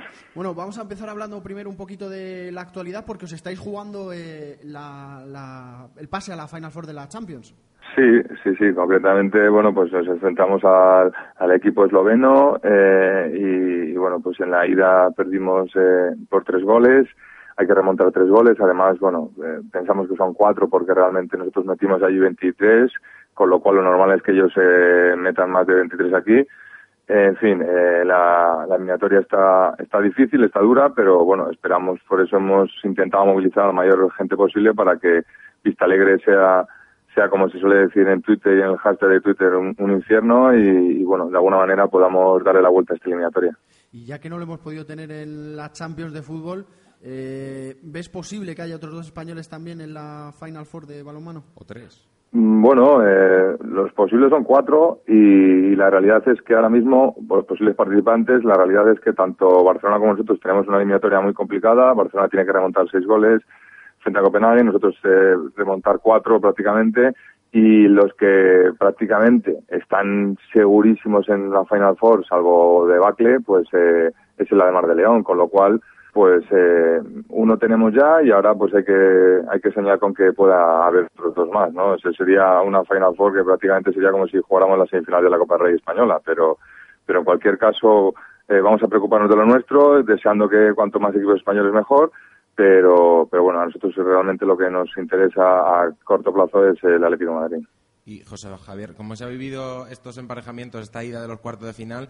Porque desde fuera, quizá el Ademar de León, que ha sido un equipo que nunca se ha plantado en la Final Four de la Champions, Eh, el Barcelona sabíamos que tenía un compromiso difícil, jugar en, en Copenhague, además el espectáculo que montaron las 22.000 personas era una cancha difícil, se podía caer, pero quizá el Atlético de Madrid era el que a priori, a priori, siempre a priori, porque en unos cuartos de final de una competición europea eh, no hay rival fácil, lo tenía un poco más sencillo. Eh, ¿Cómo lo habéis vivido todo esto? Porque quizá no esperabais eh, tener que remontar y tener que jugaros tanto en Vista ¿no? Bueno, nosotros éramos conscientes ¿no? de la dificultad del equipo rival y sabíamos eh, lo duro que podían ser y el nivel que estaban adquiriendo y que no estaban en, unas, en unos cuartos de final, no estaban gratis, o sea que no, no es una cuestión de desmerecer. Por nuestra parte lo teníamos todo clarísimo.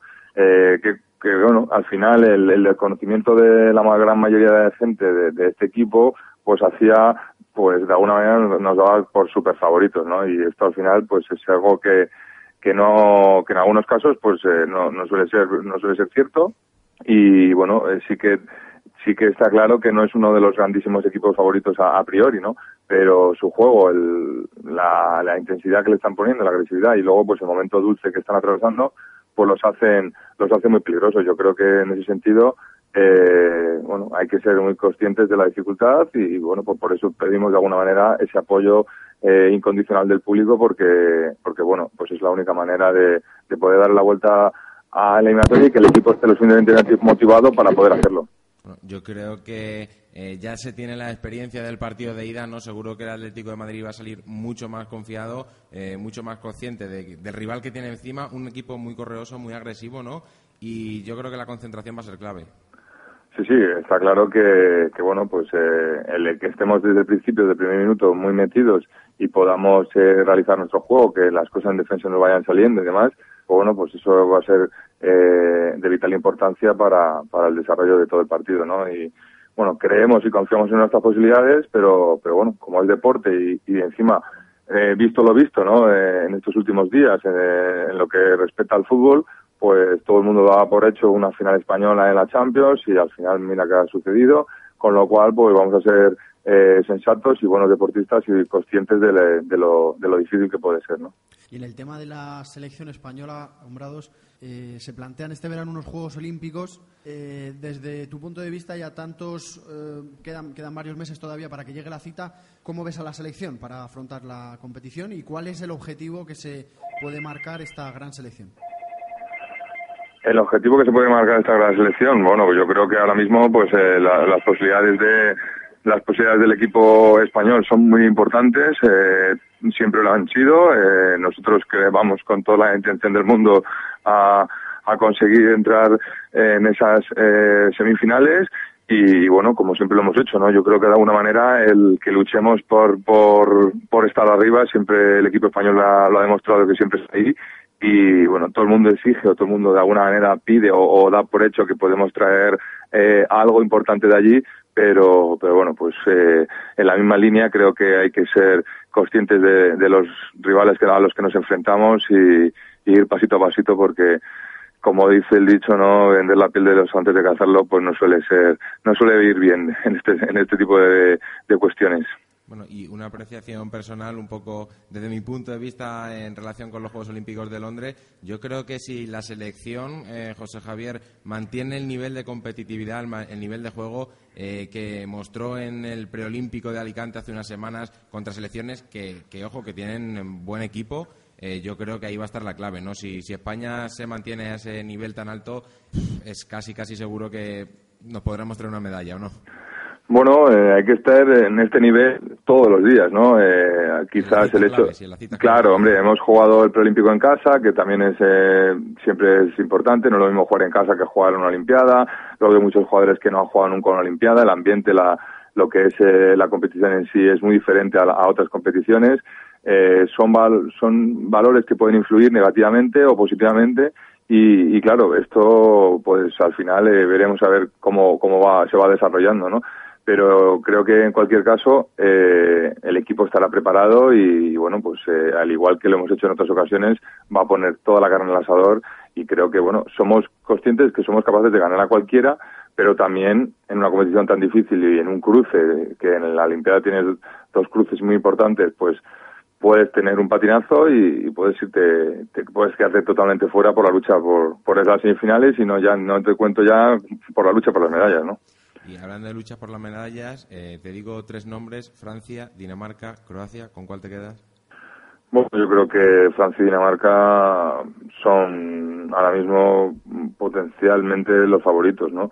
Croacia viene con mucha intención y está haciendo las cosas últimamente muy bien y tiene un gran bloque y bueno, pero es que luego te pones a valorar lo que hay en el bombo y, bueno, pues te puede dar un mareo, ¿no? Porque Serbia, que es la subcampeona de Europa, eh, está en equipo. Agradecido, que estará agradecida España, Serbia, ¿no? Por, sí, sí, sí, pero a, ver si están tan agradecidos que nos dejan ganar el no, ¿no? Pero bueno, fuera de bromas ya, yo creo que, que el potencial de la Olimpiada, pese a que solemos hablar de que es menos, es inferior a lo que supone un europeo, por la concentración de equipos de otros continentes, que el nivel es un poco inferior, a la hora de la verdad, para estar arriba tienes que ganar a estos equipos que estamos hablando y, bueno, pues España tiene sus opciones y tiene sus posiciones y tendremos que intentar aprovecharlas al máximo, pero, pero bueno, luego yo a ver dónde, de qué lado entre la pelotita, ¿no?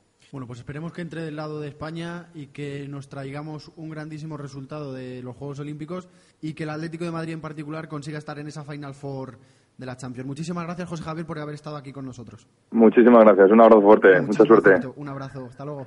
Bueno, pues es el momento de dejar a un lado el balonmano. Vamos a hablar ahora un poquito de Fórmula de Fórmula 1, perdón, se me va a mí. Pienso en Antonio Dorado y pienso en Fórmula 1. Vamos a hablar primero rápidamente de fútbol sala mientras vamos contactando con Antonio Dorado. Sí, muy brevemente porque este fin de semana tenemos toda la atención puesta en la UEFA Futsal. Se van a disputar la Final Four también en Lleida eh, con presencia española, con la presencia del Barcelona Alusport en el pabellón Barris Nord. Como nos contaba hace un ratito José Javier Nombrado sobre el preolímpico de Alicante con el, con el factor cancha a favor, el Barcelona también lo va a tener porque se espera la presencia de más de 5.000 aficionados culés en el pabellón de Lleida y bueno, pues vamos a ver si ese Barcelona que dirige Marc Carmona consigue ganar la UEFA Futsal, que sería el único título europeo que le falta al conjunto culé de fútbol sala. Eh, novedades muy rápidamente, hay dudas en el estado físico de tres futbolistas, de Jordi Torras, de Fernandao y de Cristian, son tres baluartes, tres jugadores importantes. Recordamos que Cristian sale de una lesión y posiblemente no tenga mucha participación. Y bueno, pues por lo demás, eh, yo creo que el Barcelona jugando en casa con el equipo que tiene y con la temporada que está realizando es el máximo favorito, pero cuidado, no, no menospreciemos a los rivales, al Dinamo de Moscú, al eh, Marca de Italia y al rival de esta tarde del Sporting de Portugal. Pero bueno, ojalá la semana que viene podamos contar una victoria del Barcelona en la UEFA Fútbol. ¿Se te queda algo en el tintero, Víctor? Pues no, yo creo que ya podemos saludar al siguiente protagonista. Pues saludamos al siguiente protagonista, Antonio Dorado. ¿Qué tal? Muy buenas. Hola, muy buenas que se me viene tu nombre a la cabeza y se me viene a la cabeza la Fórmula 1, pero no, este fin de semana tenemos motos y además en casa, en Jerez. Sí, este fin de semana vuelve, vuelven a rugir los motores en Jerez, en España, vuelven las motos y vuelven con un protagonista claro durante el fin de semana, que va a ser la lluvia. La lluvia ha llegado a España eh, con fuerza y, va a descargar durante este fin de semana en el circuito de Jerez y va a haber muchísimas, muchísimas sorpresas de las que nadie, nadie esperaba. ¿Y cómo, cómo llegan los pilotos a esta segunda cita del Mundial, verdad? Sí, la segunda cita, la primera fue en el circuito de Qatar, pues llega la clasificación general, está dominada en las tres categorías por pilotos españoles. En, en Moto 3, que es la nueva categoría que se ha implementado este, este año, la sustituta a la antigua 125, viene, viene gobernada por Maverick Villales, el piloto español, en Moto 2 por Mar Márquez y en Moto GP por Jorge Lorenzo. Así que vienen, vienen dominadas por, por españoles, aunque me da a mí la sensación que para este próximo fin de semana no vamos a tener tanta suerte por el tema de la lluvia. Sabemos que, eso va a ser una lotería y, va a ser muy complicado repetir el, triplete que repetimos en, el, el circuito de Los en, en Qatar. Sí, ya de por sí el campeonato de motociclismo es una lotería porque eh, no tiene la misma poca competitividad que puede tener una carrera de Fórmula 1. En ese sentido, ¿Cómo lo ve nuestro experto en motor en, área técnica?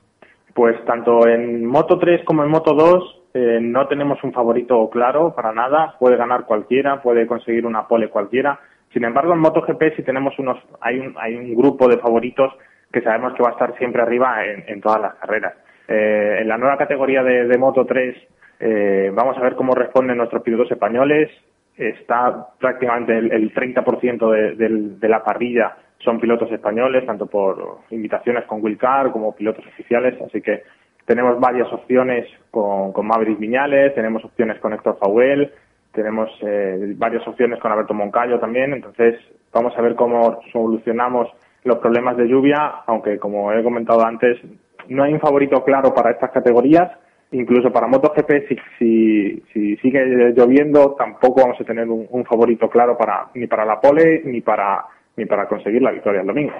¿Los entrenamientos libres son este mediodía?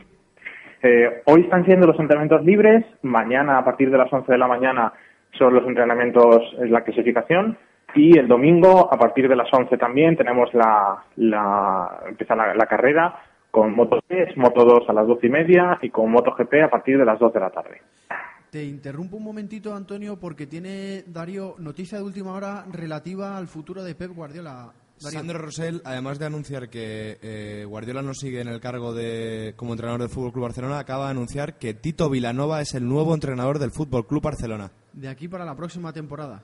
Sí. Pues tenemos bombazo informativo. Eh, Lo adelantamos, ¿eh? Y lo adelantamos siempre al tanto. Sí, señor. Antonio, continúa. Eh, sorprendente, sorprendente la información que, que da Darío. Y ya por último, vamos a dar un par de pinceladas con, con respecto al motor. También se está celebrando este fin de semana eh, la segunda, la quinta prueba, perdón, del Mundial del Rally en Argentina y ahí tenemos un español también que está participando, Dani Sordo. Esta vez está a los mandos de, un Ford. Eh, el Mini Pro Drive, su, equipo le ha dado permiso para que sustituya en Ford al piloto finlandés Latvala, así que tenemos otro piloto español en, en Liza. Eh, en este momento se encuentra en segunda posición y el primero en, la clasificación es Peter Solberg. El campeón eh, Sebastián Loeb va, va octavo y veremos a ver la suerte que corre el piloto español en, en tierras argentinas.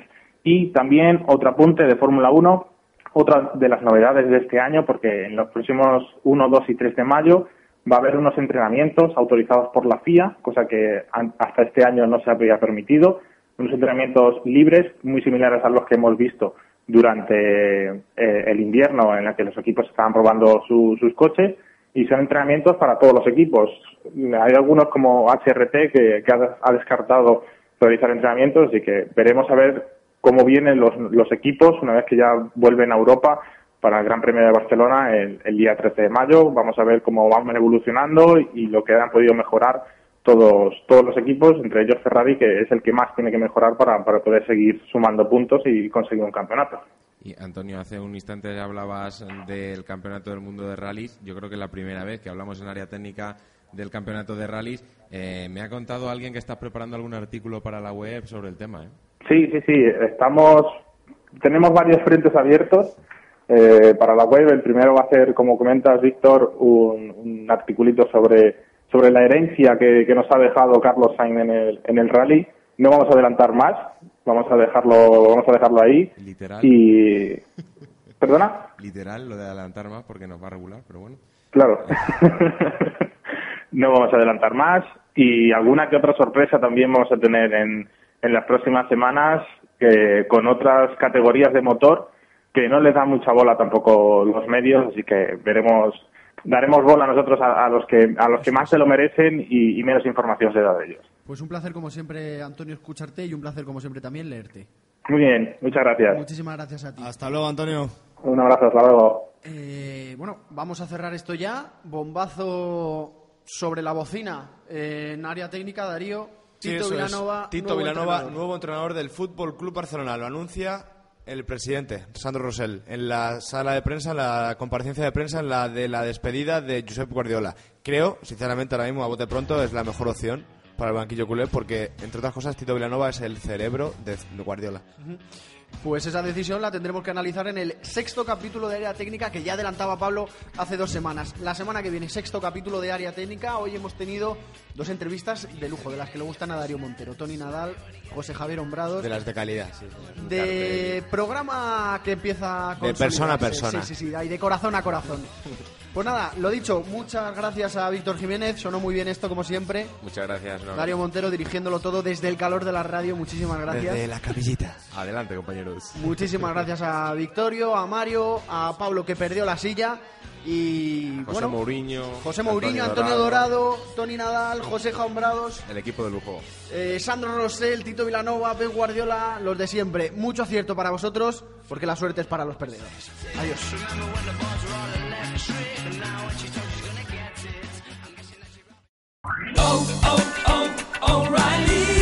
¿Necesitas ayuda? En O'Reilly Auto Parts te ayudamos. ¿Necesitas algún consejo? Te aconsejamos. Nuestros profesionales en autopartes están siempre disponibles para ayudarte a encontrar lo que necesites. Excelente servicio al cliente es solo una de las ventajas que ofrece O'Reilly Auto Parts. Los profesionales en autopartes. Oh, oh, oh, O'Reilly Auto Parts.